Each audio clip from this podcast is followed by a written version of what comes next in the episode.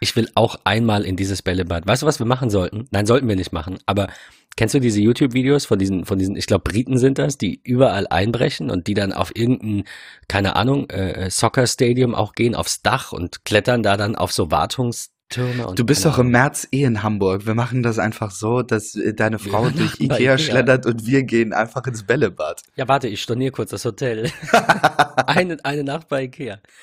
Ja, geil. Ähm, wir, sprechen heute über die CES, weil ähm, da gerade sau viel passiert. Was ist denn so dein äh, dein, dein, also was kommt dir als erstes in den Sinn, wenn jemand CES sagt und wenn du daran denkst, was da alles Neues kommt? Welches, welche Produktkategorie oder welche Firma oder was auch immer? Tatsächlich zwei, zwei Dinge, die mir sofort in den Kopf schießen, einfach weil das somit das erste war, was man großartig gehört hat.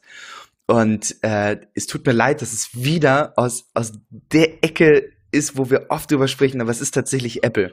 Apple ist ja seit Ewigkeit oder eigentlich noch nie, bin ich mir gar nicht so sicher, äh, auf der auf der CES in Las Vegas gewesen. Aber es fing damit an, dass sie, ich glaube, ein Marriott Hotel ist es gewesen, äh, einfach mal von unten bis oben äh, schwarz beklebt haben mit einem iPhone-Rahmen drauf, äh, so von wegen äh, Privacy und alle deine Daten, die auf deinem iPhone äh, entstehen und sind, bleiben auch auf deinem iPhone und sind safe dort.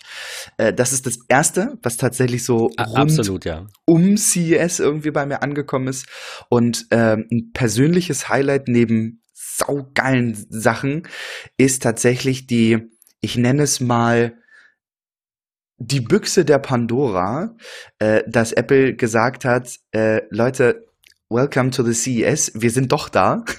Zwar nicht mit einem eigenen Stand, wir präsentieren keine Produkte, ähm, aber wir zeigen euch Airplay auf Fernsehern und die kein Apple-Logo tragen. Korrekt. What? Ja. Ja, genau. Das ist und so das, das, die Nummer eins dieses Jahr für mich, wo ich sage, damit genau. hätte ich nicht gerechnet. Und tatsächlich ja eigentlich nicht das erste, was sie bekannt gegeben haben, sondern im Vorwege wurde ja bekannt, bevor es hieß, Airplay kommt für 2018er Modelle und 19er Modelle und so weiter und so fort, wo wir gleich noch drüber sprechen werden, sondern und das ist das ist ein absolutes Highlight, das finde ich fantastisch.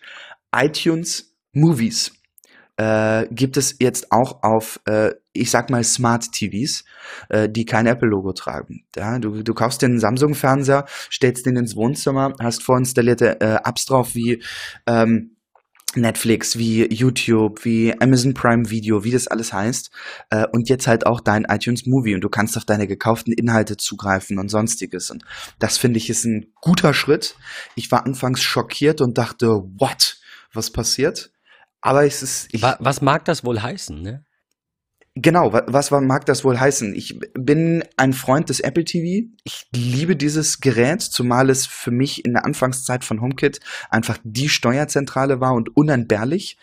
Ähm, aber ich muss ganz aber ehrlich mal, mal Hand aufs Herz. Was nutzt du aktuell davon? Das war nämlich die Frage, die ich mir gestellt habe, weil äh, ich glaube, ich glaube äh, Jackie mal, ich weiß nicht, irgend, irgendwer meinte, ich glaube Jackie war es.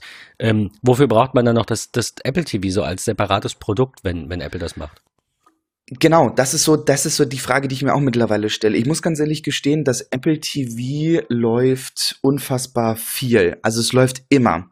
Ähm, es läuft bei uns kein normales Fernsehprogramm, es ist immer das Apple TV an. Ob es Netflix ist und es läuft eine Serie äh, oder wenn es nur eine Dokumentation ist oder tatsächlich Freunde sind zu Besuch über ein HomePod läuft Musik. In der Regel auch mittlerweile tatsächlich über das Apple TV gesteuert. Aber diese wundervollen Aerial Screensaver, boah, das ist, ja. das ist phänomenal. Aber grundsätzlich, mich stört es, und das ist so die Brücke, die ich gerade schlagen will, dass Apple TV auch aufgrund der Größe und ich nenne es mal Clear Design in meinem Wohnzimmer, äh, würde ich es gerne verbannen und würde meinetwegen auch einen, einen äh, Apple TV HDMI-Stick auf die Rückseite meines Fernsehers stecken oder was auch immer. I don't know. Ähm, aber ich bräuchte diese Kiste eigentlich nicht. Wobei es jetzt kein Problem, es gibt ja so verschiedene Halterungen, die man dann entweder, falls der Monitor steht, quasi an die äh, vorhandene Weserhalterung irgendwie anschraubt oder an oder eine der Schrauben äh, der, der Gewinde, eines der Gewinde benutzt, um da das, das Ding festzumontieren oder mit doppelseitigem Klebeband, aber das Ding ist ja nicht schwer, in so einer Halterung hinten an den Fernseher kleben. Also, ähm, die, mich stört's auch nicht, also muss ich sagen. Weil es halt jetzt nicht so riesig ist. Dann steht da nur eine Playstation, die ist halt größer. Weißt du, was ich meine? So, es ist jetzt nicht so, dass ich sage, es muss weg. Ähm, und es gibt Möglichkeiten, es aus dem Blickfeld zu verbannen. Aber die entscheidende Frage ist ja, was davon nutzt du und was davon nutze ich und bräuchten wir es? Und meine Antwort müsste eigentlich fairerweise Nein lauten. Also ja, aktuell ähm, könnte ich sogar komplett darauf verzichten, weil unser ähm, Philips-Fernseher der ungefähr ein Jahr alt ist. Ich glaube, es ist ein 2017er Modell, den wir 2018, glaube ich, gekauft haben. Ähm, oder Ende 17, irgendwie so. Äh, der hat sogar eine Netflix-Taste auf der Fernbedienung, also das wäre gar kein Thema. Und wenn es dann doch mal Prime sein soll, gibt es dafür auch eine App. Klar, ähm, äh, und, und YouTube. Klar gibt's ähm, gibt's auf dem Apple TV die eine oder andere App oder auch mal ein kleines Spiel, das gibt's auf dem Fernseher nicht. Aber wenn es halt nur ein bis zwei Prozent der Nutzung ausmacht, dann ist es halt wahrscheinlich verzichtbar. Und für mich, also ich muss sagen, ich bräuchte es nicht. Aber, und da kommt, schlag ich jetzt die Brücke zu dem zweiten Announcement von Apple. Ähm, die Problematik daran ist, die HomePods, die ja meine Soundbar sind, klar, auch das müsste ich nicht machen. Ähm, aber die funktionieren nur mit dem Apple TV aktuell. Weil die Fernseher nicht Airplay können. Und ich bin nicht sicher, ob das in einem der Announcements irgendwo erwähnt wurde, bei einem der Hersteller. Aber die Fernseher bekommen ja jetzt AirPlay 2 und Siri, also einige Geräte. Ähm, können, kann ich die dann auch mit dem HomePod verknüpfen? Wahrscheinlich, ne? Ja, auf jeden Fall. Und das ist etwas, da muss ich kurz, äh, kurz reingehen. Äh, ja. Äh, zwei Punkte, die ich, die ich loswerden will. Den ersten Punkt, äh, bevor ich es vergesse äh, und noch einen kleinen Schritt wieder zurückgehe, ist folgendes. Sie bringen Airplay Support für 2019er und teilweise auch 18er Modelle auf Fernseher. Ähm, unter anderem ja auf Samsung-Geräte, LG-Geräte und sonstiges, aber sie schaffen es nicht, elementar wichtige eigene Produkte Airplay-fähig zu machen, was die Musiksteuerung angeht. Würde Welche? dir da was einfallen? Okay, okay, warte, Moment, wenn ich, Moment. Hm, ich gebe den TV. Tipp. Nee, nee, das Apple TV ist ja Airplay-fähig. Du kannst ja in den Einstellungen sagen, spiele also Airplay, Airplay. Ich war gerade, sorry, ich war gerade irgendwie bei HomeKit und dachte, du hast nee. ja keine Home-App. Nee, nee, nee, Geräte, es geht tatsächlich um Airplay. Es gibt ein Gerät, was mich tierisch annervt, was ich nicht von der Uhr aus per Airplay mit meinem HomePod beispielsweise koppeln kann. Und ich gebe dir einen Tipp, du trägst es am linken Handgelenk. Wa wie jetzt? Also, ja, deine ja, Uhr. Ich, ich habe die Apple, Apple Watch, Watch, aber genau. Ich bin ein absoluter Fan von der Musik-App auf der Uhr. Ich mag sie. Sie Ach so, aber schön, du kannst sie ist einfach, keine ich muss, anderen genau. Airplay-Quellen genau. auswählen, außer die AirPods, die ja quasi Korrekt. Genau, Bluetooth haben. Ja, genau. Er zeigt, auch. Moment, er zeigt mir, Sinn. genau, er zeigt mir Bluetooth ja an. Entweder natürlich klar, wenn über die iCloud ja. hinterlegt die AirPods ja. oder Other Devices, wo ich dann auf Bluetooth-Geräte drauf zugreifen kann. Problemlos, das ist überhaupt kein Thema. Ach so, But das habe ich noch. Hab ich noch warum zur Hölle kann ich nicht, wenn ich in einem Netzwerk bin, warum kann ich nicht meinen HomePod auswählen? Ich lasse mein iPhone, ich komme nach Hause, ich lege das iPhone ins Schlafzimmer, auf den Nachttisch, auf den Qi-Charger und habe meine Uhr am Handgelenk. Warum kann ich nicht in der Küche über meine Uhr die Musik-App öffnen, auf meine Lieblingsplaylist zugreifen, den Song XY auswählen und sagen, spiele ihn auf dem HomePod, meinetwegen in der Küche? Dumm. Also ja, also ja, macht, macht ja. keinen Sinn so. Ja, was ich aber auch noch sagen wollte, und das, das finde ich ist ein interessanter Schritt, wenn wir uns zurückerinnern, das erste iPhone, es ist ja jetzt noch nicht äh, so lange her, dass das iPhone jetzt genau zwölf Jahre alt geworden ist. Ja, elf Jahre, ne? Elf, zwölf? Ich bin, das iPhone 10 war ja das zehn jahres modell Genau, aber vor zwölf Jahren ist das iPhone vorgestellt worden von Steve. So war's. Genau. So. Ähm, Folgendes. Und wir haben es ja alle gemerkt, beim zweiten iPhone beim iPhone 3G kam der App Store, weil der Wille da war, sein Smartphone zu personalisieren. Das ist ein richtiger Schritt, den jetzt auch die Hersteller ja schon seit gewisser Zeit auf ihren Fernsehern machen. Wenn ich da an äh, Samsung denke, die ja eigentlich, ich sag mal, das Smart TV namenstechnisch ein bisschen arg geprägt haben, die ihre Software drauf haben, die Android-basierend ist, wo du viele, viele Dinge drauf machen kannst, einen eigenen Browser drauf und so weiter und so fort, viele Apps. Äh, das wünsche ich mir schon länger. Das wünsche ich mir wirklich, wirklich schon länger. Ähm, und ich glaube, dass es jetzt eigentlich der richtige Schritt seitens Apple ist, zu sagen, iTunes Movie und TV-Shows gibt es jetzt auch auf anderen Geräten. Weil äh, warum muss ich so in der in, in dem Apple-Kosmos sein? Und ich glaube, dass der ähm, Markt so ein bisschen satt ist du, du wirst nicht mehr Abermillionen von iPhones verkaufen, ähm, wie es damals war, äh, im, im Einstieg ja. der Smartphones. Ähm, das ist so irgendwie in allen anderen Bereichen ist das auch so. Jeder hat irgendwie einen Laptop. Der Viele Markt haben ist irgendwie einfach, auch einen du Tablet. kannst es zusammenfassen, wie du gesagt hast. Der Markt genau. ist gesättigt. Es braucht auch nicht jeder ein drittes genau, iPhone der ist und ein gesättigt. MacBook. Und wenn du irgendwie, keine Ahnung, ja. du kannst dir kein neues leisten, dann wartest du drei Jahre ab und dann kriegst du eins auf dem Gebrauchtmarkt, das noch super in Schuss ist und ein bisschen hält oder ein iPhone vielleicht nach zwei Jahren, weil der, der, der ursprüngliche Käufer wieder eine Vertragsverlängerung ähm, machen kann und ein neues Gerät kriegt. Also ist ja nicht so, als würden die die Carrier nicht trotzdem alle zwei Jahre Geräte in den Markt schmeißen. Aber die alten werden dann ich, halt ja. weitergegeben, vielleicht auch zweimal. Und nach, nach vier bis sechs Jahren ist es dann halt irgendwann auch nicht mehr up to date, was umwelttechnisch vielleicht ein bisschen, nicht nur vielleicht, ein bisschen schade ist. Aber ähm, mein Apple hat, hat sich jetzt gut getan, auch im Hinblick auf, auf äh, Umwelt, ähm, die äh, iOS 12 auf, auf ältere Geräte zu bringen, also quasi fünf Jahre Software-Support zu geben, ist schon eine coole Sache. Das ist ja bei, bei Android jetzt Und nicht ja so auch Produkte unbedingt. rauszubringen, die Bitte? recycelt sind. Also, denk, denk auch ans MacBook Air. Also nicht nur Stimmt. Software, die auf Stimmt. älteren Geräten läuft, sondern auch wirklich Produkte auf den Markt bringen, die aus recycelten ja, Materialien bestehen. Ja. Ich, ich, wollte, stimmt, äh, ich wollte jetzt nur auf die Software raus, ja. da können sie halt am ehesten was machen, weil man sagt ja immer, die Geräte laufen doch noch. Warum muss ich jetzt ein neues kaufen? Also ich meine, die andere Frage, die sich stellt, ist, muss ich immer das neueste iOS haben? Ich glaube, nein. Ein Jahr oder zwei Jahre nach ähm, Auslaufen der, dieses Update-Supports geht noch. Also wer jetzt ein iPhone hat, das noch iOS 10 kann, ähm, der, der mag damit noch ein bisschen klarkommen. Aber irgendwann unterstützen halt die ganzen äh, Store-Apps das nicht mehr. Das ist ja via Mac. Das ist auch durchaus normal, da ähm, keine Ahnung, das können wir nicht wegdiskutieren. Dazu passiert einfach zu viel in dem Markt. Du kannst jetzt auch nicht sagen, wir und der, der Entwickler hat doch nicht viel Aufwand, das noch 10, 20 Jahre lang zu unterstützen. Doch, den hat er, ne, weil sich alles eben immer wieder radikal ändert, so in, in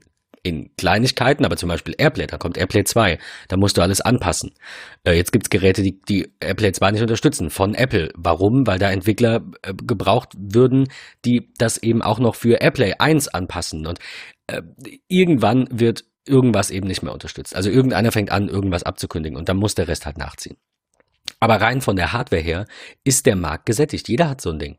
Und wenn es kein iPhone ist, ist es halt was anderes. Aber natürlich. Das ist, ja, Abschließend vielleicht zu, zu dem Thema, und das ist eine, eine Hoffnung, die ich habe, oder ich würde mich da, was heißt Hoffnung, aber ich würde mich freuen, äh, wenn vielleicht tatsächlich durch den Schritt, den sie gegangen sind, dass sie ähm, iTunes nun auch auf äh, andere TVs bringen oder generell auf TVs bringen. Ähm, vielleicht ist das ja auch für den einen oder anderen äh, tatsächlich ein, ein Punkt, dass er sagt, wow, das funktioniert super, mir gefällt das Design, mir gefällt der, der, die ganze Umgebung. Ähm, vielleicht ist ja auch der ein oder andere Kunde dabei, der sagt, wow, äh, Apple ist echt eine coole Sache. Äh, ich probiere es mal aus. Und ähm, vielleicht kauft man sich ein Apple TV oder fängt mit einem iPad an. Oder ähm, also ich glaube, dass du dadurch auch tatsächlich Kunden gewinnen kannst ähm, und in das Apple-Ökosystem mit einsteigst. Und wenn man mal überlegt, wir sprechen oftmals von einem Apple-Ökosystem, ja, was da irgendwie alles möglich ist, was du alles hast, dann bist du so in deiner Blase. Aber überleg mal, wie die Blase sich jetzt vergrößert hat.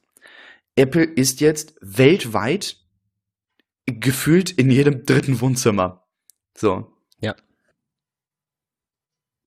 Ich find's spannend. Ich find's, find's echt super interessant, wo sie da mittlerweile hingehen, was sie da Software-Service-technisch mittlerweile machen.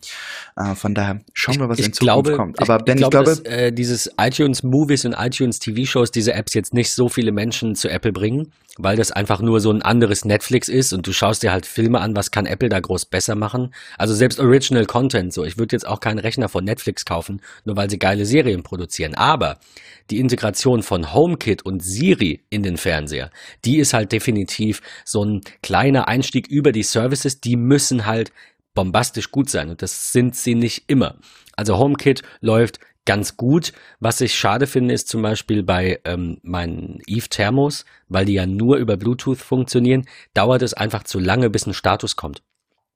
Ich finde, da ich ein iPad habe, ich habe HomePods, ich habe ein Apple TV, ich habe genügend Geräte, die HomeKit können und auch von Apple offiziell zur Steuerzentrale ähm, äh, gemacht werden, wenn du unterwegs bist. Ne? Die sprechen sich ab und einer macht das. Ähm, warum können die nicht in regelmäßigen Abständen die Eve Thermos anfunken? So, warum, wa warum muss ich immer zehn Sekunden warten, bis ich weiß, wie es um meine, um meine Heizung steht? Das ist ein bisschen nervig. Abgesehen davon bin ich unendlich ja, zufrieden stimmt. und es funktioniert alles ohne Probleme. Ähm, und ich hoffe einfach, dass ähm, vielleicht, also wahrscheinlich mehr, mehr Airplay und Siri, aber auch HomeKit ein paar Menschen mehr in das, in das Apple-Ökosystem zieht, wenn sie sich darin wohlfühlen. Ich will ja niemanden zwingen, bleib, bleib mehr für uns. Also so, so ist ja nicht, dass ich sage, das ist das einzig wahre. Ich sehe auch die Anstrengungen und Bemühungen von Microsoft, Google, Amazon und Co. Es ist jetzt nicht so, dass ich da irgendwie sage, so Apple ist das einzig wahre, ist halt das einzig wahre für dich und mich. Das ist schon mal gut, aber ähm, auch außerhalb des Tellerrands gibt's da ziemlich, ziemlich coole Sachen. Aber wir bleiben erstmal ein kleines bisschen noch bei Apple und bei HomeKit, ähm, weil es so schön thematisch passt. Wir verlinken euch erstmal die, ähm, die Liste der ähm, der TV-Geräte, die AirPlay 2 bekommen werden. Und Apple hat, glaube ich, auch schon ähm, die HomeKit-Seite angepasst und ge gezeigt, welche Fernsehgeräte HomeKit-Unterstützung bekommen. Was mich wundert an der Stelle ist, dass äh, Samsung da eben außen vor ist. Also dass die ähm, wenn ich es richtig weiß, HomeKit und Siri nicht haben, wohl aber AirPlay und die iTunes-Apps. Okay, warum? Vielleicht plant Samsung was eigenes. Vielleicht haben sie es einfach Samsung abgelehnt ist schon der, und gesagt, der größte. okay, ja, genau. Also ich weiß nicht, wenn ich daran denke, ich glaube, bei Samsung heißt ja dieser, dieser smarte Assistent, heißt der, glaube ich, Bixby.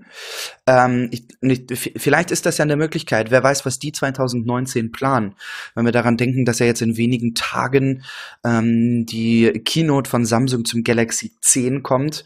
Ähm, vielleicht ist das ja ein großer Punkt äh, im, im Rahmen oder nach der CES, ähm, wo sie auch ein ganz großer Tiger auf dem, auf dem Markt werden und sagen, wir greifen da jetzt von hinten an. Also könnte ich mir einfach vorstellen, dass äh, viele die Möglichkeit hatten, äh, Apple hat gesagt, du hast die Möglichkeit, iTunes anzubieten, AirPlay anzubieten, HomeKit anzubieten, Siri anzubieten. Hier ist unser Portfolio, such dir was davon aus.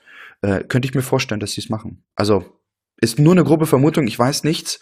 Äh, ich habe da auch nichts großartig im Netz zu gefunden oder so. Es ist eine grobe Vermutung. Also es wäre ja blöd von Samsung, also jetzt mal aus meiner Sicht, wenn sie sagen, okay, äh, wir bauen den ganzen Krams jetzt ein, aber hey Leute, Herbst 2019 kommt was eigenes äh, und die Leute sagen aber, what the fuck? Was zur Hölle? Jetzt haben wir irgendwie Siri genutzt, wir haben HomeKit genutzt, jetzt kommt ihr mit was eigenem. Nö, ich will bei, bei dem Apple-Kosmos ja. bleiben. Who knows? Das, also wer weiß das. Das macht eigentlich am meisten Sinn. Und ich glaube, Samsung hat, ähm, ich weiß nicht, wie es um die, ich meine, LG ist jetzt auch kein, kein kleiner äh, Fernsehladen. Ähm, ich weiß nicht, wie es um, um den neuen äh, Eigentümer von Philips steht. Ich glaube, war das T TP Vision oder verwechsel ich das gerade? Irgendwer hatte ja die Marke Philips glaub, gekauft. Ja. Das sind ja jetzt irgendwie, keine Ahnung, Koreaner. Die Entwicklung findet aber immer noch in, in äh, Deutschland und in Holland statt. Irgendwie so war das. Aber ähm, Samsung ist, denke ich, ohne jetzt eine Statistik gerade zur Hand zu haben, ist schon der größte in, in, äh, in Bezug auf Geld und, und Marktmacht. Also ist ja auch bei, bei Android sagst du ja, ja Apple äh, oder Samsung. Die anderen Hersteller und Geräte kommen da nicht so verbreitet vor und sind da nicht so im Fokus. Nicht, dass die, die sind teilweise besser. Also ich mag Samsung als Marke irgendwie jetzt gar nicht so ähm, und würde, wenn ich ein Android kaufen müsste, immer irgendwie entweder die Google eigenen Phones nehmen, also früher Nexus, jetzt jetzt Pixel, oder ich würde ein, ähm, ein HTC kaufen.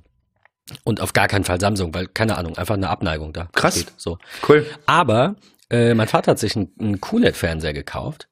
Und das ist schon geil. Also das, ja, habe ich jetzt erstmalig gesehen und das ist schon geiles Bild, geiles Schwarz. Also es ist nicht so, als würde Samsung nur schlechte Dinge produzieren, aber die Mobiltelefone sind meistens so ein bisschen sehr, äh, ähm, wie sagt man auf Deutsch, äh, vibrant colors. Also ne, die sind, die sind über, über äh, proportioniert, was irgendwie Farbwiedergabe angeht. Also nicht farbtreu, sondern halt eher so ein bisschen so am asiatischen Markt gefühlt angelehnt. So einfach alles clicky bunti. Aber gut, ähm, genug von Fernsehern. Wir bleiben ein bisschen bei HomeKit, denn ähm, es gibt neue, ähm, neue Beleuchtung und ähm, wir, wir beginnen, würde ich sagen, mal mit Eve.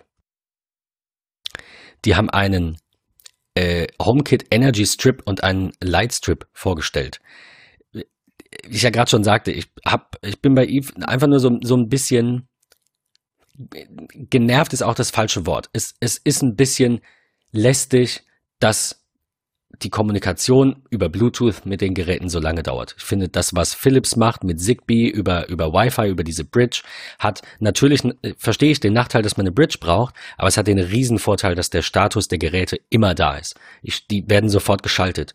Wenn ich Siri frage, wenn ich den HomePod anspreche und sage, äh, stell die Heizung, dann kommt immer, ich versende deinen Befehl. Dann dauert das. Das ist, äh, hält ein bisschen auf. Ich weiß nicht, ob dir das auch so geht. Du hast, äh, hast du, du hast auch Eve, oder? Ja, Genau, ich habe die Thermostate. Ähm, beispielsweise, ich habe auch noch den, äh, den, den Stromstecker, ich habe das Dorian Window, ich habe auch das Thermostat, ich habe die, das, die, die, die zweite dem, Generation mit auf jeden Fall. LED, ja. mit dem, äh, mit der Temperatur. Ja, genau, mit der LED-Einheit oben schneller drauf. als mhm. die ersten? Ist eine gute Frage. Ich habe den Vergleich okay, nicht zu den okay. ersten, weil ich sie nie gehabt habe. Aber äh, das ist was, was ich dir sagen kann. Ähm, ein Bekannter von mir hat die Einser und der muss gefühlt alle zwei Wochen seine Batterien wechseln in den Thermostaten, hat sich da auch schon mal an den Support gewandt. Äh, ich habe meine Thermostate jetzt ziemlich genau 365 Tage. Äh, ich habe nicht einmal die Batterie gewechselt, nicht einmal tatsächlich. Ähm, und ich schaue immer mal wieder in die App rein, gerade weil auch die EFAB sehr toll ist zum Szenen erstellen. Ähm, ich glaube, ich habe bei beiden noch um zwischen 60 und 70 Prozent Akku. Das ist eine geniale Sache und die wird täglich genutzt. Da läuft ein Plan drauf, da läuft alles drauf. Äh, es ist schon so, dass wenn du tatsächlich dann über Siri einen Befehl gibst und sagst, hey, äh, stell die Heizung im Wohnzimmer auf äh, 20,5 Grad, ähm, dann sagt sie, gib mir einen kleinen Moment aber anschließend direkt. Also das ist irgendwie ein Delay von, ich sag mal, fünf ja, Sekunden. klar. Das aber geht schon irgendwie. Ich finde es jetzt nicht über, schlimm. über das iPhone das steuern will, muss ich halt erstmal warten, bis es den Wert abruft. Das ist beim HomePod nicht so, klar. Deswegen benutze ich den auch meistens und sag einfach, erhöhe die Temperatur um zwei Grad oder stell die Heizung auf X. Ähm, so, das, das ist kein Problem. Das, natürlich, das dauert ein bisschen, aber dann, dann, ähm, dann habe ich ja nichts mehr damit zu tun. Aber das iPhone in die Hand zu nehmen oder auf dem iPad, diese, diese Home-App entweder zu öffnen oder aus der aus dem Kontrollzentrum.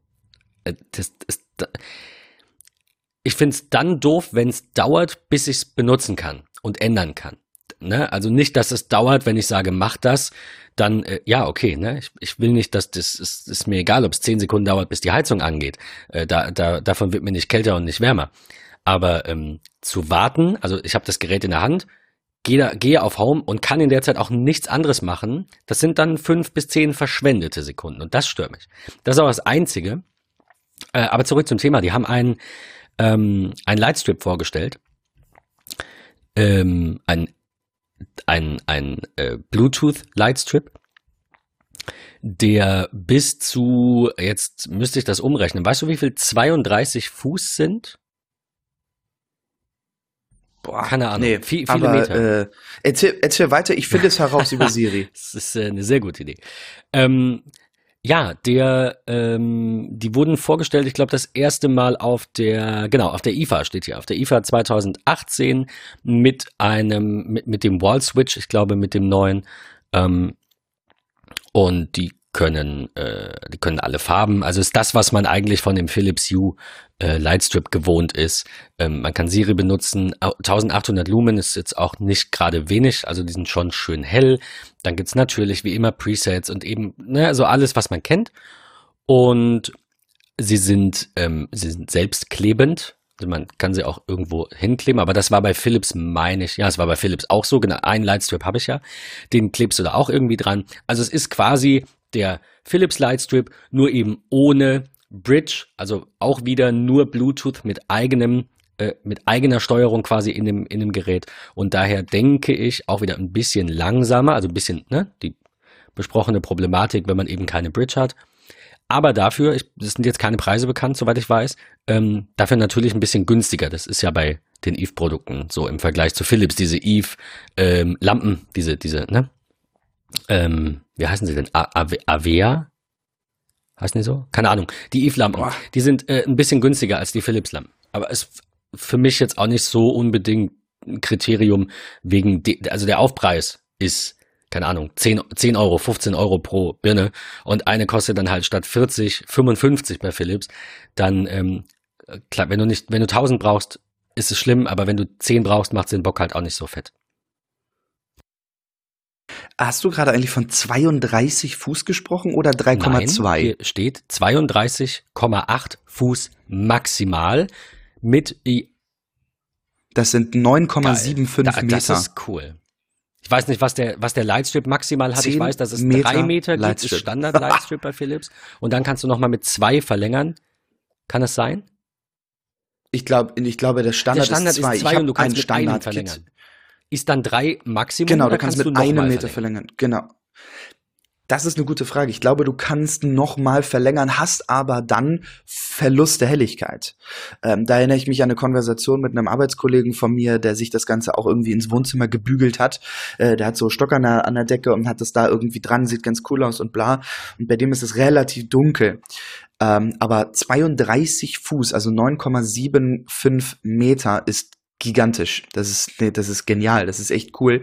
Äh, ich muss da tatsächlich dran denken, ähm, und das ist so mein Anwendungsbeispiel für einen Lightstrip. Klar, es ist für zu Hause irgendwie ganz nice. Es ist ganz cool, wenn du es von Philips hast und hast auch einen Philips Fernseher, kannst es irgendwie koppeln. Das ist eine ganz geile Sache mit dem Ambilight.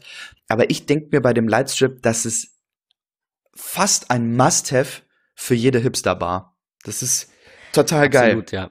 Ich finde das, ich finde das an sich ein ziemlich geiles Produkt. Wobei ich sagen muss, mein, ähm, mein Favorit ist da tatsächlich der Philips Hue Outdoor Lightstrip. Also wenn ich ein Produkt wählen müsste, dann ist es der, weil ich das eine ziemlich coole Sache finde, wenn du irgendwie, haben wir noch nicht, kommt ja aber irgendwann vielleicht, wenn du einen Garten hast oder einen Balkon hast. Wir haben jetzt auf dem Balkon haben wir irgendwie so eine Ikea Lichterkette mit so Lampignons dran, ne? So irgendwie sieht auch schön aus, lädt sich über Solar, alles wunderbar.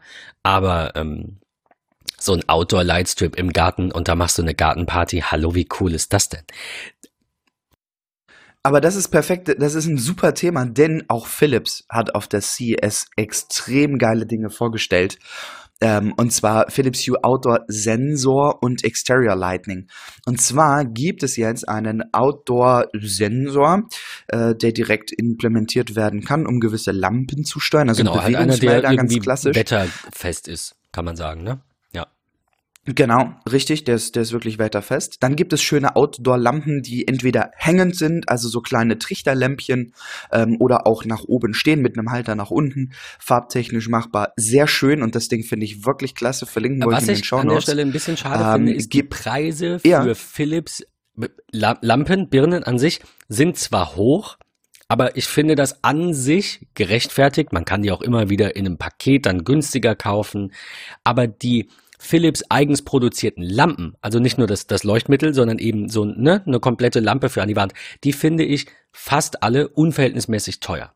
Die haben zwar ein tolles Design, das ist alles Sind sie gut, leider auch. aber ja. daran sitzt du auch keine vier Jahre an so einem Design. Da, da sitzt mal ein Team irgendwie eine Woche zusammen und dann fallen denen drei Lampen ein, weil sie sich aus irgendeinem anderen Katalog inspirieren lassen und fertig.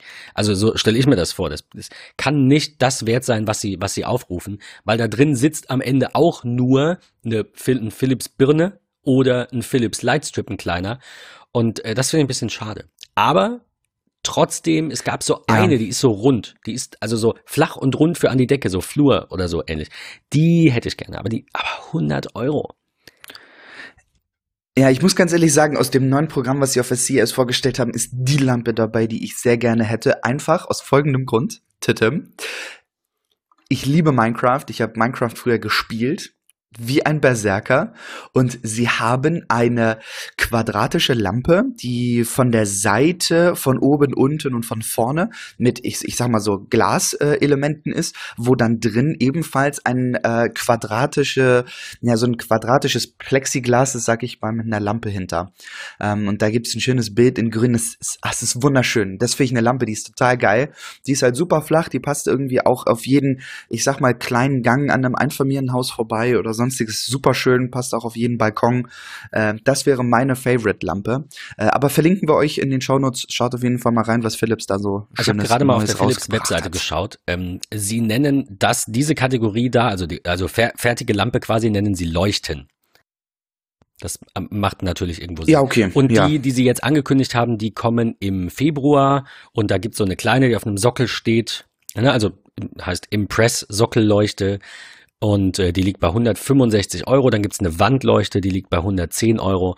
Also äh, ja, ja, ich finde, ja, es kommt halt immer drauf an. Ne? Ich, kann, kann man machen, aber ich finde es dann eben doch schon so ein bisschen, bisschen too much. Aber wir werden sehen. Da müssen wir beide auf jeden Fall mal ab von der Podcast-Folge, weil sonst wird das eine super langweilige, irgendwie so eine langweilige Philips Hue-Stunde wollen wir auch nicht machen. Müssen wir beide uns mal unterhalten, äh, ob wir da nicht so ein bisschen uns, keine Ahnung, dazu inspirieren können, die Kohle doch auszugeben. Oder eben doch nicht. Wir wollen, wir wollen nicht bei Philips bleiben, du ja, hast es gesagt. Tatsächlich. Ähm, ich habe was, was ganz, etwas, das ich ganz cool finde, mir aber noch nicht sicher bin, ob man es braucht, wo wir beim Thema HomeKit sind, Nanoleaf. Erzähl. Davon, ja, ich oh. weiß, es sieht schön oh. aus, aber will it blend? Die Frage ist, braucht man das? Hast du es mal live gesehen? Ich, ähm, Jein, im Vorbeigehen habe ich es tatsächlich mal in, in einem äh, Geschäft gesehen, da, da hing das. Ähm, das ist schon ziemlich geil und ich finde, das ist, wenn du, wenn du eine passende Einrichtung hast, kannst du es als, ich sag mal, digitalen Bilderersatz verwenden und das finde ich ganz geil. Das finde ich super schön. Wie, wie muss ich mir das vorstellen? Anstatt ein Bild irgendwo an die Wand zu bügeln, machst du dort so eine Art äh, Mosaik äh, irgendwie Achso, drauf. Äh, entschuldige, ich, ähm, ich, ich, ich war gerade doof. Ich habe gedacht, diese Nanoleafs sind ja kein Display. Wie willst du dann Bild anzeigen? Du meinst als Bildersatz für an die Wand, aber sie können letztendlich nur Farben anzeigen, richtig? Sorry, dann war da mein Ja, genau, ja, genau, genau. Ja, so Mandala-artig äh, meint, meinte ich eigentlich, da habe ich mich falsch ausgedrückt. Das finde ich super schön. Also wenn du irgendwie eine ganz coole Ecke, Leseecke hast oder so, da steht ein kleiner Sessel, runder Teppich oder so, äh, großes Bücherregal, dann zack dahinter, ähm, ist eine super tolle indirekte Beleuchtung, weil es halt kein grelles Licht ist, sondern recht matt, äh, super schön eigentlich anzusehen. Äh, ich mag das. Ich, ich finde das sehr, sehr schön. Aber teuer also ich sehe jetzt gerade hier bei 9 to 5 Mac in den Kommentaren, sagen sie, für, für neun dieser, äh, dieser, dieser Hexagons liegen, die liegen irgendwie bei 230 Dollar. Nee. Also nee es ist super viel Geld. Es ist super, super viel Geld. Ähm, aber es ist schön. Es ist trotzdem was, schön. Was ich da tatsächlich cooler finde und was jetzt irgendwie so mein HomeKit-Produkt bisher von der CES ist, außer diese ganze Apple-Fernsehgeschichte, das ist wirklich so ein Wow-Thema. Äh, was ich cool finde, ist Lametric Sky. Ähm, wer Lametric nicht kennt, die haben so eine kleine, ähm, so, sieht aus wie ein Radiowecker quasi. Äh, so eine kleine Box rausgebracht mit, mit ähm, wie soll ich sagen, ähm, dieser 8-Bit-Ansicht quasi, ne? also mit großen Pixeln, die dann irgendwie die Uhrzeit anzeigen oder so. Wir werden euch das mal verlinken. Ich finde das ein ganz cooles Produkt. Ich finde es mit 200 Euro absolut zu teuer.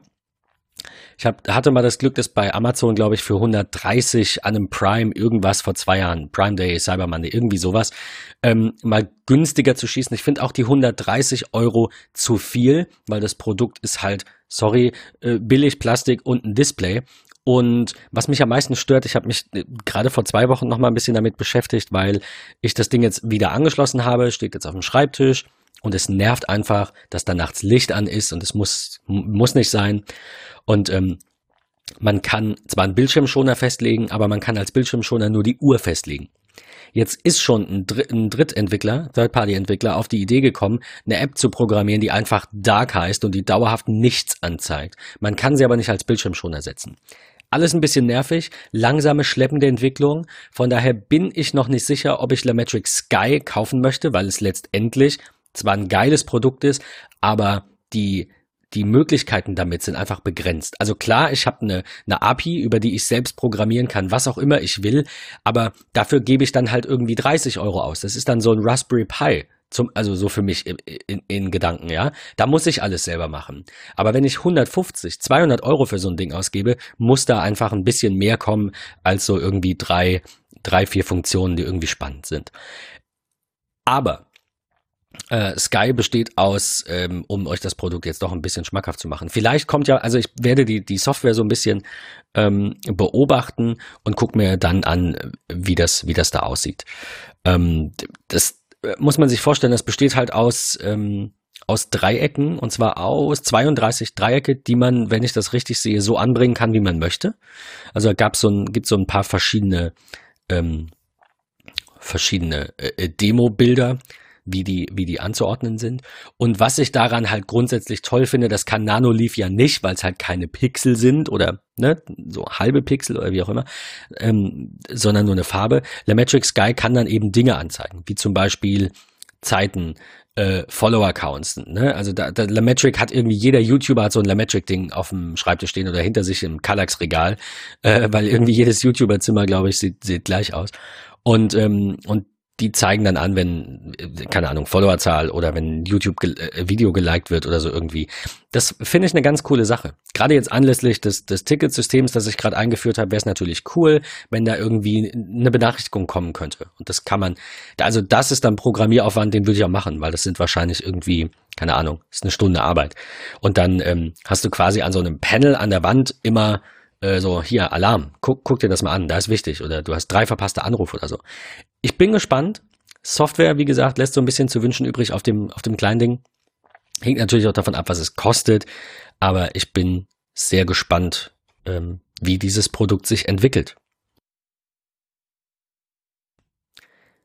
Sehr cool. Mein Favorite-Produkt in Sachen HomeKit, bevor wir aufs nächste Thema kommen, ähm, ist tatsächlich von NetAtmo eine neue äh, Klingel, ähm, die ich auch tatsächlich sehr schick finde. Ähm, ist so ein bisschen vom Design her, klar, sie ist rechteckig, äh, aber gedrittelt, hat im oberen Bereich äh, die, die Kamera, hat dort drunter den Lautsprecher und darunter einfach den Knopf. Finde ich, sieht auch sehr, sehr schick aus. Ähm, NetAtmo ist ja bekannt für ihre Sicherheit ähm, und hat jetzt tatsächlich dann auch die Klingel vorgestellt. Ganz cool an der Klingel finde ich, dass sie ähm, über das äh, Siri-Kommando abrufbar ist und ich kann sagen, hey, check mal eben meine Türklingel und ich kann einfach sehen, keine Ahnung, wie sieht's zu Hause aus. Ähm, ich habe heute Morgen die Biotonne vor die Haustür gestellt, die soll abgeholt werden. Steht die irgendwie anders als sonst? Ist die schon abgeholt worden oder nicht? Ähm, oder du guckst irgendwie gegen Viertel nach eins drauf, die Kinder kommen aus der Schule oder sonstiges. Ganz coole Sache. Praktisch ist, ich kann sie auf einer Micro-SD-Karte speichern, die sich innerhalb der Klingel befindet und natürlich auch in der NetAtmo Cloud, ähm, wo es dann auch äh, sicher liegt und äh, nicht irgendwie von anderen Mitarbeitern einsehbar ist oder sonstiges. Das finde ich ganz cool. Ich mag die NetAtmo-App. Das ist eine ganz, ganz schöne Sache, die auf der CES in so einer Demo-Variante da war, so dass man so ein bisschen reinschauen kann mit verschiedenen Benachrichtigungen, einem Zeitstrahl und Live-Bild. Ähm, hat mich so ein bisschen an äh, Logitech Logitech Circle erinnert, an die ähm, diese Überwachungskamera. Ähm, das fand ich ganz cool. Als Kläger werde ich mir auf jeden Fall mal anschauen. Ich habe noch keinen Preis richtig gefunden. Äh, mal schauen, was das Ding dann War das gerade so ein äh, bisschen Ding mit dem Zaunpfahl in Richtung Amazon? Weil du sagtest, so ah, Sicherheit ja. und lokal und ähm, es, es, kam ja jetzt raus, dass äh, Ring, die wurden ja kürzlich von Amazon gekauft, so von einem Jahr oder so, dass die die Videos nicht verschlüsselt haben und dass das von Anfang an wohl tatsächlich auch eine bewusste Entscheidung war, die Videos nicht zu, zu verschlüsseln, ähm, ver, äh, nicht verschlüsselt abzulegen, weil Mitarbeiter Zugriff auf die Live-Kamera-Feeds der ähm, der, der Nutzer hatten, um damit quasi Machine Learning zu unterstützen, um Objekte zu erkennen. Also wir verlinken euch da entsprechend einen, einen Artikel dazu. Ähm, die sehen da drauf dann Personen, keine Ahnung, Autos und sonst irgendwas und bestätigen dann, ob das System das richtig erkannt hat. So habe ich das verstanden, irgendwie so. Aber äh, ich meine, das ist ja alles toll, das kann man ja alles machen, aber dann sollte man es halt vielleicht vorher sagen ähm, und sollte ähm, sollte da da offen mit umgehen. Und das haben sie in dem Fall nicht gemacht und haben halt äh, leider ja stehen jetzt so ein bisschen äh, berechtigt, ein bisschen in der Kritik ähm, dass ihnen da Datenschutz nichts wert ist. Von daher ist vielleicht dieses ähm, besagte Poster von Apple gegenüber, also Poster klingt so klein, dieses, diese Rieseninstallation gegenüber vom CES-Gelände, ähm, gar nicht so verkehrt am Platz. Ähm, wo wir, wo wir aber beim Thema SD-Karte sind, also wir verlinken euch einen Artikel dazu, jetzt wollen uns nicht so, so lange an der Problematik aufhalten. Wenn ihr einen Ring habt, ein, ein Amazon Ring Türklingel-Produkt, dann äh, lest euch den Artikel auf jeden Fall mal durch, damit ihr wisst, äh, ob ihr weiterhin bei diesem Produkt bleiben wollt oder nicht. Ich denke nämlich, äh, also für mich wäre das dann jetzt ganz klar irgendwie ähm, Amazon Kundenservice anschreiben, egal wie lange das her ist, und sagen, wenn ihr die Scheiße nicht zurücknehmt, dann kriegen wir Ärger. Ähm, weil das geht halt gar nicht. Also wie gesagt, wenn man das vorher sagt, lässt sich drüber streiten. Ich finde es an sich keine schlimme Sache, ähm, weil irgendwie müssen wir Maschinen beibringen zu denken. Das ist okay, aber ich möchte halt bitte meine Einwilligung dazu geben müssen. Also ich finde das eine ganz, ganz schlimme Sache, wenn meine Kamerafeeds unverschlüsselt irgendwo hingeladen werden. Besser wäre es, wenn sie von vornherein verschlüsselt wären und wenn ich auf Ja klicke, Amazon darf das, dass die halt den Schlüssel kriegen und meine dann äh, entschlüsseln können. Aber offensichtlich war, war ja auch eine unverschlüsselte Speicherung und Übertragung schon mal äh, im Raum und das ist dann natürlich absolut uncool. Ich hoffe, dass sie da einen guten Kundensupport bieten und wirklich sagen, ganz im Ernst, gib den Krams zurück. Äh, wenn, wenn du damit nicht zufrieden bist, was für uns nachvollziehbar ist, wir nehmen das zurück, du kriegst den vollen Kaufpreis äh, zurück, wir löschen alle deine Daten, alle Accounts, was auch immer wird irgendwie gelöscht, keine Daten, kein gar nichts mehr. Ähm, ich, ich äh, hoffe, ich, dass sie es tun. Ich seh, also, sorry, ich sehe gerade Jeff Bezos, wenn du uns hörst, äh, Artikel. bitte. Ähm, von 9to5google.com ist auch geil, wie viele Domains die haben. Ähm, Ring hat gesagt, dass Mitarbeiter keinen Zugriff auf Livestreams hatten, äh, aber nee, ähm, keine Ahnung. Aber also wohl nur nicht auf Livestreams, aber die ja auch super uninteressant sind. Also ganz im Ernst, warum zur Hölle soll sich jemand anschauen? Äh, keine Ahnung. Meinetwegen die grüne Hecke mit dem kleinen Tor und nicht. Also interessanter finde ich da ja tatsächlich, wenn jemand geklingelt hat und es diese Videosequenz dann gibt, dass man sich das anschaut. Das, das finde ich krank. Also, also ich, ja. ich habe den Artikel Gut. jetzt natürlich nicht nochmal komplett, also das Update nicht nochmal komplett lesen können. Aber ähm, na, nach dem, was ich sehe, ähm, wird das nur bei öffentlich geteilten Ring-Videos gemacht. Das heißt also, du kannst dich dazu entscheiden, Videos offensichtlich aufzuzeichnen oder es wird ein Teil deiner, ich kenne das Produkt nur so am Rande, ich habe das noch nicht benutzt, äh, ein Teil deiner, deiner vergangenen Videos, die aufgezeichnet wurden, ähm, äh, dann eben zu veröffentlichen und zu, warum auch immer, es ist eine Türklingel, was will, äh, egal. Warum gibt es diese Funktion? Aber gut, ähm, du hattest ja angesprochen, dass man eine äh, SD-Karte in das, ähm, in, in äh, welches Produkt war das gerade? Netatmo. In Danke. Netatmo Türklingel. Ja. Richtig, genau. Ähm, äh, Micro SD oder SD? Das ist Micro SD tatsächlich. Ähm, so steht so steht's in dem Artikel tatsächlich ziemlich schade. Äh, aber ich weiß, worauf du hinaus willst. Und das finde ich, äh, das finde ich super geil. Das ist echt abgefahren, was da mittlerweile ja, eine möglich ist. Aber erzähl mal. einem Terabyte. Ein Terabyte. Ein Terabyte, überleg mal. Ich meine, wie groß ist so eine SD-Karte? Zwei auf drei Zentimeter, sage ich jetzt mal. Wenn überhaupt, ja. 440 Dollar finde ich tatsächlich für ein Terabyte in dem Formfaktor absolut in Ordnung. Also das ist jetzt nichts, wo ich sage, oh mein Gott, wie, wie könnt ihr nur? Und wir reden halt hier von einer mit ähm, 95 Megabyte lesen, 70 Megabyte schreiben. Das sollte für die meisten Anwendungsfälle ausreichen. Ich bin, äh, das ist von Lexa, ich bin da eher so der Sandisk-Fan. Ich war, keine Ahnung warum, also Fan ist übertrieben, aber ich bin schon eigentlich ein markentreuer Mensch. Ähm, und also jetzt nicht blind, so ich kaufe nicht alles von Apple. Aber wenn es ein Produkt von Apple gibt, dann tendiere ich natürlich dazu, statt zu einem, keine Ahnung, anderen Produkt von einem anderen Hersteller. Ähm, Lexa hat, glaube ich, mit diesen, mit diesen Schreibraten, also ist auch die Professional-Serie, Lexa hat, glaube ich, mit diesen Schreibraten ähm, ungefähr das Niveau zwischen Ultra und Extreme von SanDisk. Kann das sein? Ich glaube, die Extreme sind noch ein Ticken schneller, aber es ist schon, es ist schon weniger, es ja. ist schon mehr am, an, an, der Extreme dran als an der Ultra. Ne? Also dafür 440 Dollar für ein Terabyte, denke ich, ist in ja. Ordnung. Wer, wer braucht es? Hm, ich denke nicht mal Fotografen, weil Ein Terabyte, hallo. Äh, selbst wenn jetzt, ich meine, wie, wie groß ist ein aktuelles, gutes RAW-Bild? 50 MB? Okay. Größer. Äh, ist, äh, Sony A7R3 ja, ja. äh, liegt, liegt glaube ich, im RAW-Format bei 85 MB. Okay. Oh, ja. Du brauchst trotzdem, du brauchst trotzdem nee. kein Terabyte. Die Frage ist ja auch immer, kann die Kamera beispielsweise überhaupt die Terabyte SD-Karte lesen? So, das, das ist dann auch nochmal der nächste Punkt. Ähm, ja, also früher war das Problem ja, dass es diese verschiedenen Standards gab. Es gab ja erst SD, das ging dann, glaube ich, ich habe keine Ahnung, bis zwei oder bis vier Gigabyte. Dann kam XDHC, die ging dann bis 16 und jetzt gibt's SDXC. Ähm, aber daran hat sich nichts mehr geändert. Also, also ist das gleiche Format. Heißt nicht, dass die Kamera das kann. Ich will nur sagen, die Wahrscheinlichkeit ist größer, als wenn sie es jetzt SD DD genannt hätten oder so. Also, ne, so. Format ja, ist gleich. Schon. Nur, ja, ähm, schaut lieber mal in eurer Kamera oder wo auch immer das ein, oder in eurem NetAtmo, äh, falls es das irgendwann als Micro-SD gibt, lieber mal nach, ob das, ähm, ob das funktioniert. Übrigens finde ich an der Stelle Micro-SD-Karten extrem fancy. Also wenn du drüber nachdenkst, wie, meine SD-Karte, ein Terabyte auf so einem Chip, der so groß ist wie ein Passbild, ne, halb so groß wie ein Passbild, ist ja schon krass. Aber wenn ich drüber nachdenke, ich glaube, Micro-SD-Karten sind mittlerweile auch bei 512 Gigabyte.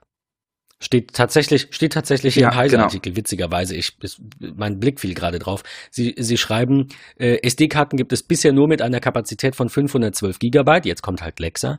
Auch Micro-SD-Karten sind inzwischen bei dieser Kapazitätsstufe angekommen, obwohl deren Fläche deutlich kleiner ist. Genau, das ist so groß wie eine SIM-Karte und auf einer SIM-Karte sind keine Ahnung drei Megabyte. Weiß nicht, wie, die haben wenig Speicher, da kannst du nix, ein paar Kontakte ablegen, fertig. Krank. Na, das ist so. Und das ist schon, schon irgendwie abgefahren. Aber noch abgefahrener finde ich, und du hast es eben schon angesprochen, Sandisk. Ein äh, USB-Stick, der bis zu vier Terabyte kann. Äh, ich war sehr erschrocken, als ich das Bild sah. Er ist vom Design her sehr schick, aber er hat einfach keinen klassischen kleinen klassischen, äh, ja, wie Ach, man das ist so ein sich Kabel vorstellt. zum Ausklappen? Ein Stück Plastik. Ah. Genau, da ist so ein ausklappbares Kabel dran auf USB-C. Äh, also da auch so ein bisschen, ja, so ein Ding kostet bis zu 2000 Euro. Das muss man sich auch auf der Zunge zergehen lassen.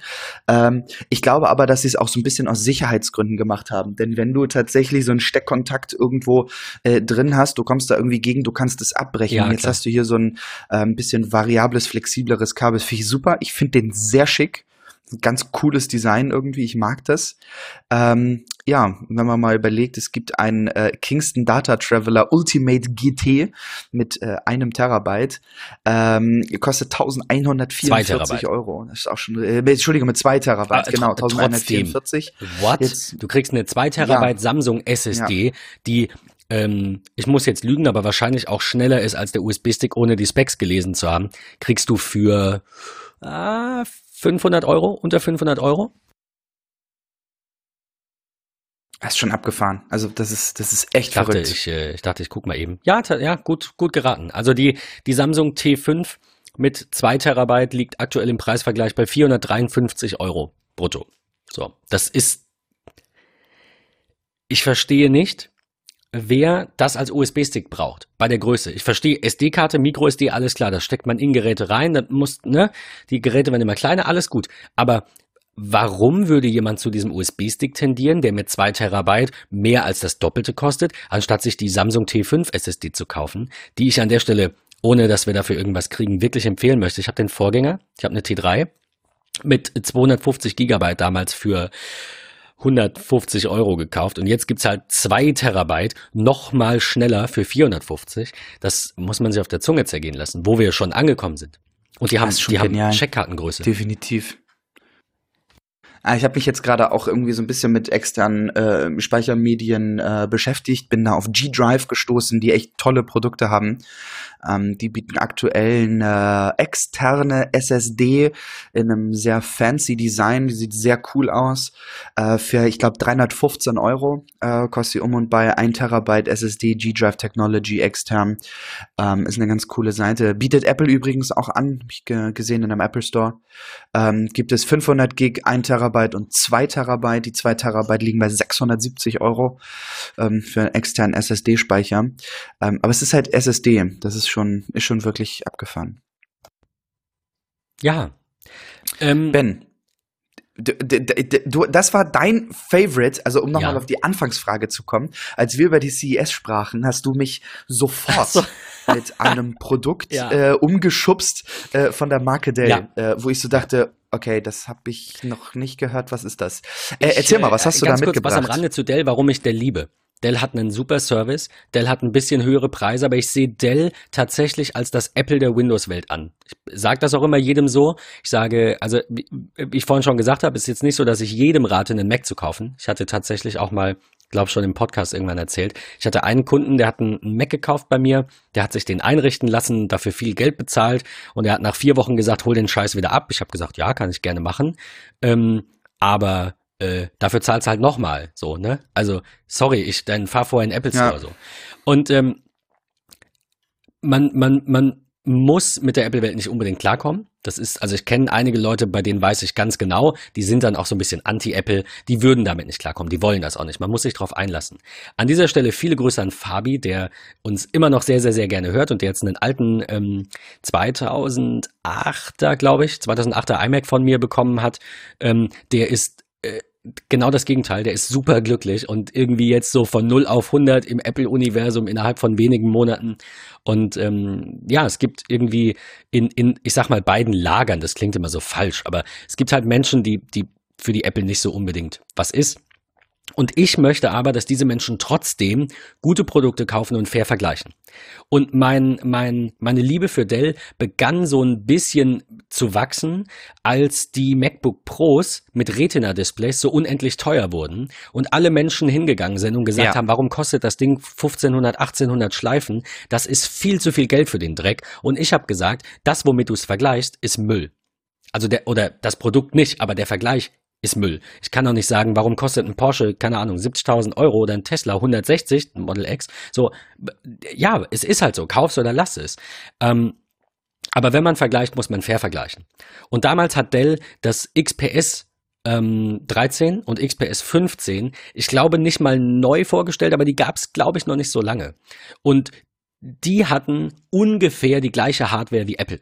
Klar, damals hatte Apple noch keine verlöteten SSDs, aber sie hatten schon äh, PCI Express. Sie hatten nicht mal mehr M-SATA, ich glaube, sie hatten beide PCI Express. Sie hatten beide, also MacBook versus Dell XPS, beide eine hohe Akkulaufzeit, beide ein super Display. Das von Dell sicherlich ein bisschen besser. Das von Dell ähm, ein bisschen preisgünstiger, das Gesamtpaket. Ja, okay, wir können über die Apple Tags diskutieren, aber das ist nicht der Punkt. Der Punkt ist, wenn schon Windows, dann doch bitte was, das so geil ist und so viel Spaß macht, so toll aussieht und von einem Hersteller ist, der, der, der, ähm, äh, der seinen Job ernst nimmt, will ich mal sagen. Und das ist für mich ganz klar Dell. Ist die unangefochtene Nummer eins im, im Windows-Bereich, auch wenn man ein bisschen mehr hinlegt. Na, also ich habe immer gesagt, ähm, ich hatte dann ein paar Kunden, die haben einen Dell gekauft, bei mir auch ein XPS tatsächlich, habe eins oder zwei, glaube ich, verkauft. Ähm, die, den habe ich auch gesagt, für den Preis kriegst du fast einen Mac. Äh, und dann sagen die, ja, will ich aber nicht. Und dann sage ich, gut, wenigstens kaufst du das Beste, was es gibt. So, äh, the best bang for the buck. Und das 2019er Modell sieht ja, einfach ultra toll aus. Ähm, es ist super schön. Haben super dünne Bildschirmränder. Das war was, damit hat man Apple immer verglichen, hat gesagt, warum haben die MacBook Pros so breite Displayränder, wenn Dell es hinkriegt? Ähm, und verdient. Also absolut, absolut verdient. Ähm, und das gibt's jetzt ähm, in Gold, äh, in Gold, in Silber und in, in, in einem Grau. Und es ist, ja, es ist einfach ein, ein tolles Gerät. Wir verlinken es euch und es ist tatsächlich auch schon verkäuflich seit ein paar Tagen. Ähm, ja, 4, 4K-Bildschirm. Es gibt's, glaube ich, aber auch noch mit Full HD. Es gibt's in, in Schwarz-Silber und in Weiß mit Roségold. Ähm, ja, ich weiß nicht, ob, ob du, ob dein Fazit ein anderes wäre, was irgendwie Windows-Geräte-Hersteller angeht. Vollkommen richtig. Nee, es ist, es ist wirklich vollkommen richtig. Dell ist da einfach echt die Kanone. Ähm, was ich aber tatsächlich in Sachen Dell äh, noch viel spannender fand, ist äh, die, die, äh, die haben ja eine Gaming-Tochter. Äh, zu Dell gehört ja tatsächlich Alienware. Ähm, und die haben auf der CES einen 55 Zoll OLED 4K Gaming Monitor vorgestellt. Das ist, das, das ist ein unfassbar geniales Teil. Wenn du den Fuß abschraubst und das Ding irgendwie an die Wand bügelst, dann fragst du dich auch, ist das ein Bild, was sich einfach nur bewegt oder ist es tatsächlich ein Monitor? Weil dieser Rand, der ist einfach, das ist, der ist bindfadendünn, das ist echt Das sieht schon sehr geil aus, ja. 120 Hertz ist super schön. 120 Hertz Monitor, ähm, das ist schon, schon echt genial. Ähm, verlinken wir euch Leider auch, schaut euch dieses Bild an. Ähm, ich habe keinen gesehen. Nee, genau. Nee, nee, leider kein Preis aktuell. Ähm, aber es ist interesting. Selbst dieses Bild, wenn man sich das anschaut, ähm, was ein bisschen überbelichtet ist äh, in, in, in dem Bereich, ähm, auf diesem Bild werdet ihr feststellen, was für eine unfassbar geniale Qualität das ist. 55 Zoll, so groß ist noch nicht mal mein Fernseher. Und das ich ich frage mich halt, wer, wer, wer kauft das? Also, wenn ich an einem großen Bildschirm zocken will, dann kann ich doch auch meinen Fernseher nehmen und stell den auf den Game Mode mit geringem Input-Lag. Ich weiß, das sind keine 120 Hertz, nicht zwingend, äh, haben nur manche Modelle, alles gut, aber ich weiß nicht, ich würde anstatt mir dafür extra nochmal einen Monitor zu kaufen, würde ich mir eher einen Fernseher kaufen und da eben auf die Gaming-Modi achten und auf geringe Input-Lags und, und Gedöns. Aber wenn ich so einen, ich habe jetzt keine Ahnung, eine, eine Villa und habe irgendwie so einen Gaming-Keller, dann äh, muss da ja nicht unbedingt ein Fernseher hängen. Ich meine, Fernseher sterben ja eh aus. Ein Fernseher ist, ist ja letztendlich auch nur ein Monitor mit ein paar Tunern. Ich glaube, das wird in zehn Jahren gar kein Thema mehr sein. Vielleicht auch erst in 20. Aber ne, letztendlich haben wir alle irgendwann nur noch große, äh, flache Teile, die wir an die Wand hängen, vielleicht mit Tesa Power Strips oder so, was weiß ich. Ähm, und die, die drahtlos alles irgendwie übertragen. Ach, ich freue mich drauf. Es ist, äh, es wird eine tolle Zukunft, denke ich. Herrlich. Ja, also CS dieses Jahr ähm, finde ich wesentlich interessanter als die vergangenen Jahre. Ist auch irgendwie so mein Gefühl, muss ich sagen, ja. Aber ich meine, vielleicht, ich weiß nicht, letztes Jahr war auch irgendwas Tolles. Ich weiß es aber nicht mehr. Monitore. Ja, Monitore, wo wir jetzt gerade beim Thema Monitore waren. Also das, das ist immer so die Nummer eins, auf die ich schaue, weil ich ähm, habe ja ein 13 Zoll MacBook Pro und das reicht nicht. Ähm, also reicht mir nicht äh, diese diese Fläche, um damit zu arbeiten, obwohl ich schon die Auflösung hochgestellt habe. Aber ein zweiter Monitor ist einfach äh, top. Und da hat, äh, hat LG ja irgendwie, ich glaube, das war letztes Jahr auf der CES, haben sie halt irgendwie richtig coole Sachen vorgestellt und auch Dell. Also es gibt jetzt, gab jetzt einen 8K-Monitor von Dell letztes Jahr auf der CES. Der liegt jetzt, ich habe es gestern zufällig gesehen, bei 3300 Euro, was okay, also glaube ich für einen 8K-Monitor schon okay ist. Der wurde, glaube ich, mit 5 oder 6 angekündigt. Also vielleicht in, in Dollar, ich weiß es nicht. Ähm, da- das ist irgendwie so mein, mein liebstes, me- meine liebste Kategorie, weil ich finde, in den anderen Bereichen passier, kann nicht so viel passieren. Also wir, wir sehen das, das, das neue XPS ist jetzt auch nicht irgendwie ein ganz anderes Produkt als vorher. Also auch der Computermarkt ist technisch, glaube ich, etwas gesättigt. Ich denke, was als nächstes passieren wird, ist, IBM hat jetzt den ersten, den ersten kaufbaren Quantencomputer vorgestellt. Äh, ich glaube, in diese Richtung wird es gehen. Das ist jetzt irgendwie gar nicht mein Thema. Ähm, so, das ist, das ist so Neuland, wie das Internet. Ähm, äh, gar nicht mein Thema Quantencomputing. Hab versucht, mich damit zu beschäftigen und ich krieg's einfach nicht in meinen Schädel. Aber irgendwann kommt das vielleicht. Ähm, ich glaube, es wird in die Richtung gehen. Ich glaube, der Computermarkt ist relativ gesättigt. Es wird in Richtung ARM gehen, haben wir ja drüber gesprochen, wahrscheinlich bei Apple. Ich denke auch bei anderen Herstellern, zwecks Batterielaufzeit. Dann wird's Intel ein bisschen schlecht gehen. Vielleicht stirbt Intel ja irgendwann aus, glaube ich aber nicht. Die haben noch ein bisschen, also irgendwann schon, aber die haben noch ein bisschen Cash für die nächsten fünf, zehn, fünf bis zehn Jahre, schätze ich. Ähm, aber da, wo sich viel tut und viel tun kann, ist tatsächlich der Displaymarkt. Ne, auf der einen Seite ähm, Fernseher, die auch immer größer werden. Wir sind jetzt bei, bei 75 Zoll, die halbwegs bezahlbar sind. Das ist krank. Also, Wahnsinn. Wie groß ist dein Fernseher? 42 Zoll. Und ich finde den eigentlich vollkommen ausreichend. Ich, also ich nutze den halt auch einfach selten. Auch aufgrund meiner Arbeitszeiten. Und ich bin nicht so der großartige Fernsehfreund irgendwie. Ich bin dann tatsächlich im Büro irgendwie viel am Rechner und so. Äh, da ist mir ein großer Monitor im äh, Büro tatsächlich wichtiger als eine große Glotze. Absolut, absolut nachvollziehbar. Ähm, ich glaube, wie gesagt, ich, um das nochmal zusammenzufassen, ich glaube, dass in, in dem Bereich Display, egal ob das Fernseher sind, ob das, das äh, reine Displays sind, äh, Monitore für Computer, für Gaming, für was auch immer, dass da noch eine krasse Entwicklung stattfindet. Natürlich auch in den, bei den Displays in den Geräten. Aber ich glaube nicht, dass wir in zwei Jahren ganz andere Prozessoren haben, also außer vielleicht vom Hersteller mal abgesehen. Aber ähm, ich denke, dass die Displays sich noch sehr verändern werden, damit wir noch bessere Farben haben, damit äh, alles 8K ist. Wir sind jetzt schon auf dem Weg zu 8K ähm, in, in fünf bis zehn Jahren. Und das finde ich aktuell tatsächlich die spannendste Kategorie. Neben diesem ganzen äh, Kleinzeug wie jetzt HomeKit und Services, das ist alles toll, aber das kann man nicht anfassen. ja. Ja, das stimmt. Cool, Ben. Ich glaube, ja, wir haben noch so zwei, drei kleine Sachen zum über, Abschluss. Du hast dich gefreut über einen, einen Mavic-Controller mit einem eingebauten Bildschirm. Mega, tatsächlich, ja. DJI hat's ja sonst immer so gemacht. Also DJI kennt ihr ja, großer Drohnenhersteller. Ähm, die haben sonst immer diesen ganz kleinen smarten Controller, wo ich mein Smartphone unten reinpacken kann ähm, und äh, ja, musste dann damit im Grunde leben. Äh, jetzt haben sie tatsächlich einen äh, Controller rausgebracht für die Mavic 2 mit einem Built-in-Screen. Das ist eine ziemlich geile Sache. Der ist nutzbar bei äh, bis zu minus 20 Grad und plus 40 Grad problemlos. Ähm, ist sehr sehr, sehr hell auch, hm, was natürlich ganz wichtig ist, wenn ich mit äh, Drohnen draußen fliege, oftmals ja auch bei äh, gutem Wetter. Ähm, der ist tatsächlich gar nicht hässlich, der, der, äh, der dieser Controller, den finde ich sehr spannend. Ich würde den gerne mal probieren, da ich die Mavic 2 ja auch schon mal testen durfte. Ähm, von daher eine ganz coole Sache eigentlich.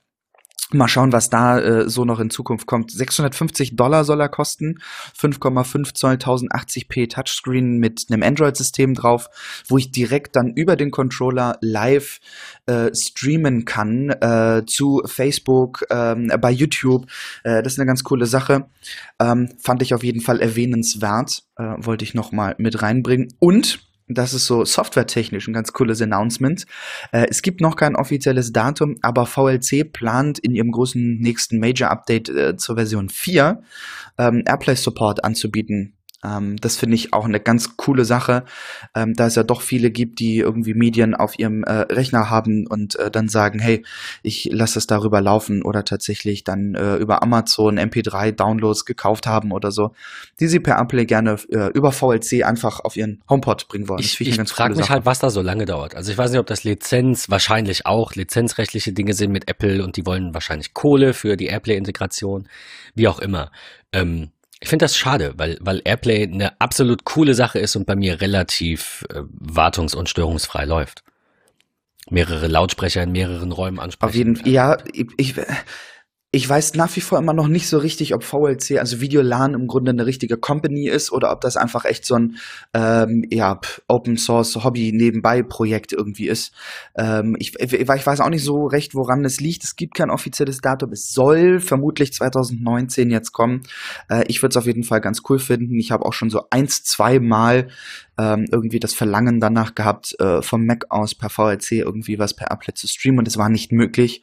Ähm, ich glaube aber, das ist ein, ein ganz, ganz wichtiger Weg, den sie. Äh, Videolan ist eine Non-Profit-Organisation aus Frankreich. Also wusste ich nicht, habe ich jetzt nachgeschaut. Nicht, ja, dass jetzt jemand so. denkt, wow. Ja. Nee, ähm, hat, hat mich jetzt, du, du Freak, hat mich jetzt tatsächlich interessiert. Äh, eine Non-Profit-Organisation. Ja, ich, ich bin, ich bin gespannt. Cool. Du hast auf jeden Fall noch äh, ein Produkt mitgebracht mit einem ziemlich abgefahrenen Namen irgendwie. Äh, IoT. Ja, ähm, Erzähl. Ja, ähm, äh, IoT ist so ein Hersteller von von ähm, Ladestationen. Also ich will jetzt nicht sagen, es ist ein Anker, ich weiß nicht, ob die Kabel haben, aber so in die Richtung. Ne? Eine Ladestation, eine ähm, ein Car-Mount, Charging Pads, hier ein Ion Wireless Mini heißt das, ist dann so ein Charging Pad für ein iPhone. Bike Mounts haben die. Also die machen Wireless Charging oder Charging allgemein, glaube ich. Ähm, und die haben jetzt ein, ein neues Produkt vorgestellt, das heißt Easy One Touch Connect. Das sieht, äh, sieht ziemlich fancy aus. Das ist so ein Car Charger. Ich weiß nicht, hast du, hast du so ein Ding? Also, also im Auto, wie, wie Also ich habe einen Keno Airframe. Ja. Äh, ich habe tatsächlich einfach nur einen Keno Airframe im Auto, wo äh, das iPhone dann einfach in so eine Spange eingeklemmt wird über die Lüftungsschlitz, äh, Lightning-Kabel ran, fertig. Das stört mich Ja. jetzt ehrlich gesagt nicht so. Natürlich wäre G irgendwie schon ganz praktisch, einfach nur irgendwie rein und fertig. Aber ich bin da tatsächlich noch oldschool über Zigarettenanzünder mit äh, Lightning-Kabel zum iPhone in den Ist Halter. bei, also ich habe zwei USB-Ports im Auto, von also qu- quasi fast das gleiche, nur dass ich den Zigarettenanzünder dafür nicht verwenden muss. Und das ist ähm, vollkommen ausreichend. Absolut aus. Ich brauche noch ein neues kurzes Kabel. Falls jemand einen Tipp hat an der Stelle, würde ich mich äh, drüber freuen. Denn das originale Apple-Kabel ist so ein bisschen, bisschen beschädigt. Also dieses, diese ganz normale Abnutzung, über die man sich ein bisschen aufregen darf, weil die Apple-Kabel einfach nicht so ähm, ähm, haltbar gebaut sind. Habe ich so das Gefühl. Nicht, will nicht mal Absicht unterstellen, natürlich Ja. nicht, aber ist ein bisschen ärgerlich, wenn Ankerkabel deutlich länger halten und eine lebenslange Garantie haben. An der Stelle ähm, mal, mal ganz kurz We- Werbung für Anker. Äh, nein, Quatsch, auch dafür kriegen wir nichts. Aber ähm, da, das finde ich so ein bisschen schade. Da bin ich noch auf der Suche. Das kürzeste Ankerkabel ist mir tatsächlich zu kurz. Das kürzeste Ankerkabel sind 30 Zentimeter, das von Apple sind 50. Das ist perfekt. Das geht bei mir quasi links ist die USB-Buchse. Einmal um den Schaltknauf. Habe eine Automatik, also dann stö- stört auch nicht, muss ich nicht ständig bewegen. Und dann rechts davon wieder zurück und da liegt das iPhone dann so nach, nach, nach vorne quasi in das in diese kleine Mini-Ablage. Das ist ziemlich cool, wer das nicht hat und und ähm, das gerne irgendwie in einem Mount hätte, weil er vielleicht ein Navi braucht oder so, der kann sich dieses Produkt gönnen. Und das, was daran so ein bisschen äh, fancy ist, ist, es hat eine Alexa-Unterstützung. Ist jetzt natürlich irgendwie nichts für uns, aber ich fand es ganz witzig, dass, dass es sowas gibt. Weiß nicht, ob, da, also du würdest es wahrscheinlich auch nicht verwenden. Nope. Gut, ja. Aber Ja. ja, ähm, ja für irgendwie 65 Dollar ist, kann man das, glaube ich, mal machen, wenn man das irgendwie braucht und wenn man im, äh, im Amazon-Universum, im Alexa-Universum zu Hause ist. Bestimmt eine gute Edition. Sollte sich tatsächlich auch jeder mal anschauen in den Shownotes. Es sieht wirklich gut aus. Designtechnisch. Also es ist designtechnisch super, gar keine schön. Frage. Ja, absolut. Ja, schön. Ähm, das war jetzt so unsere Ach, kleine CES-Runde. Wir freuen uns wie immer und jetzt insbesondere über euer Feedback in unser MetaMost. Das wäre ganz, ganz toll, denn ähm, wir so viele Artikel, wie wir schon uns dazu angeschaut haben und dazu selektieren, und das waren noch lange nicht alle Produkte, die vorgestellt wurden, haben wir ja vielleicht das ein oder andere tolle Produkt, was ihr unbedingt uns empfehlen müsst, äh, worüber wir vielleicht sprechen müssen, verpasst. Deswegen meldet euch in MetaMost an oder äh, schreibt uns bei Twitter, bei Facebook oder, keine Ahnung, eine E-Mail an äh, podcast.phase3.de, die jetzt auch läuft. Also wir sind immer für euch irgendwie zu kriegen. Cool. Ben, ein Ja. schönes Wochenende und bis äh, in der kommenden Woche. Tschüss.